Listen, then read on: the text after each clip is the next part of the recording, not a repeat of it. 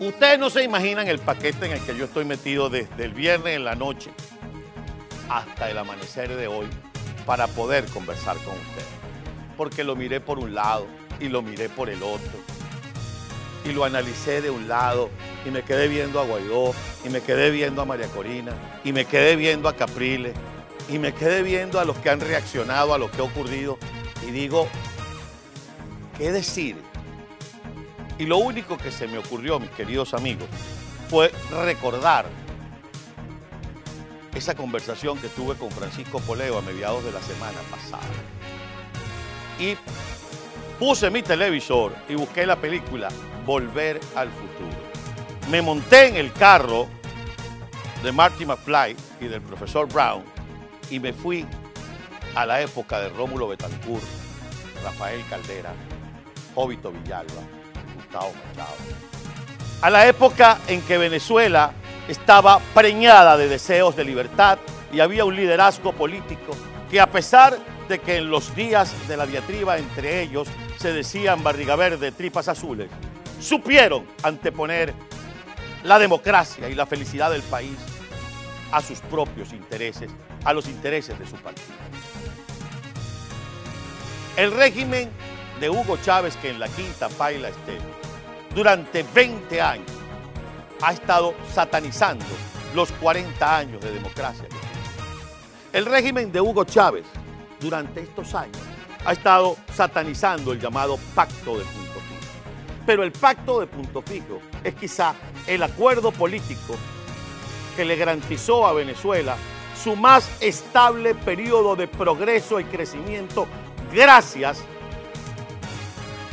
a la postura de estadistas de quienes lo suscribieron, gracias al horizonte que se plantearon cuando se sentaron a diseñar ese acuerdo de gobernabilidad que le dio al país estabilidad, que le dio al país crecimiento, que le dio al país desarrollo. Después de esos 40 años vino este desastre que ya sabemos que le ha dado exactamente lo contrario al país. Yo solo toco el campanazo porque no tengo preferencia, más allá de lo que ustedes puedan pensar, más allá de lo que ustedes puedan escribir, la preferencia es la democracia. Y cuando observo a María Corina, a Guaidó, a Capriles y a todos los que han intervenido durante las últimas horas, les digo, tal vez cada uno de ustedes tenga razón. Pero la que de verdad, la que verdaderamente tiene razón es Venezuela. Y no podemos anteponer nuestro deseo al deseo del país, al bienestar del país, porque si no, no merecemos llamarnos dirigentes políticos. Porque el acuerdo es necesario, no el tuyo ni el mío, el nuestro. Porque tu tesis no es la que se impone, no la tuya ni la mía, la que contenga el punto en común que, como hemos dicho de manera incansable, es desalojar la dictadura. ¿Qué me importa lo que yo piense ahora, cuando de verdad se supone que estoy aquí por ti, por tus necesidades, Venezuela? ¿Qué carajo importa si yo quiero ser presidente o presidenta cuando Venezuela lo que quiere primero es libertad, progreso y desarrollo para poder elegir a un verdadero presidente o presidenta? ¿Por qué tengo que pensar primero en mí? Porque es que si yo doy este paso que lo beneficia a él o a ella, entonces no camina. Es un país cuando por primera vez en su historia tiene 5 millones y medio de personas que han huido buscando una mejor vida. Es un país que ha regresado al siglo XVIII gracias a estos malandros. Es un país que está siendo gobernado no por una dictadura tradicional, no por la bota militar de un pretencioso que se cree Dios, no, por un grupo de terroristas, criminales y narcotraficantes que se frotan las manos mientras los otros se vapulean en las redes sociales diciendo no estoy de acuerdo. Ese país no se merece que lo traten así. Los 5 millones y medio de venezolanos, sobre todo los más necesitados, los que han atravesado 15 fronteras para buscar dónde vivir y dónde comer, no se merecen eso.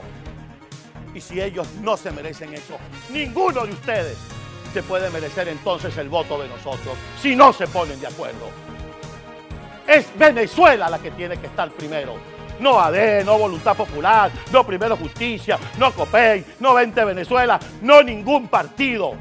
Es el país el que necesita que ustedes hagan un voto de humildad y den un paso al frente, porque nadie sabría el nombre de cada uno de ustedes si los venezolanos no hubiesen votado, no los hubieran preferido para que ocuparan un cargo. Y cuando ocupan ese cargo de diputado, es para que defiendan los intereses de quienes votaron por ustedes, no para que leviten en vez de caminar, no para decir yo soy el más o la más votada. Piensen en el país, piensen en los carajitos que se mueren de hambre, piensen en el COVID-19 que cada día se come a nuestros médicos. Porque a lo mejor mañana llegan a presidente, o se escriben en las elecciones, o llegan a presidente.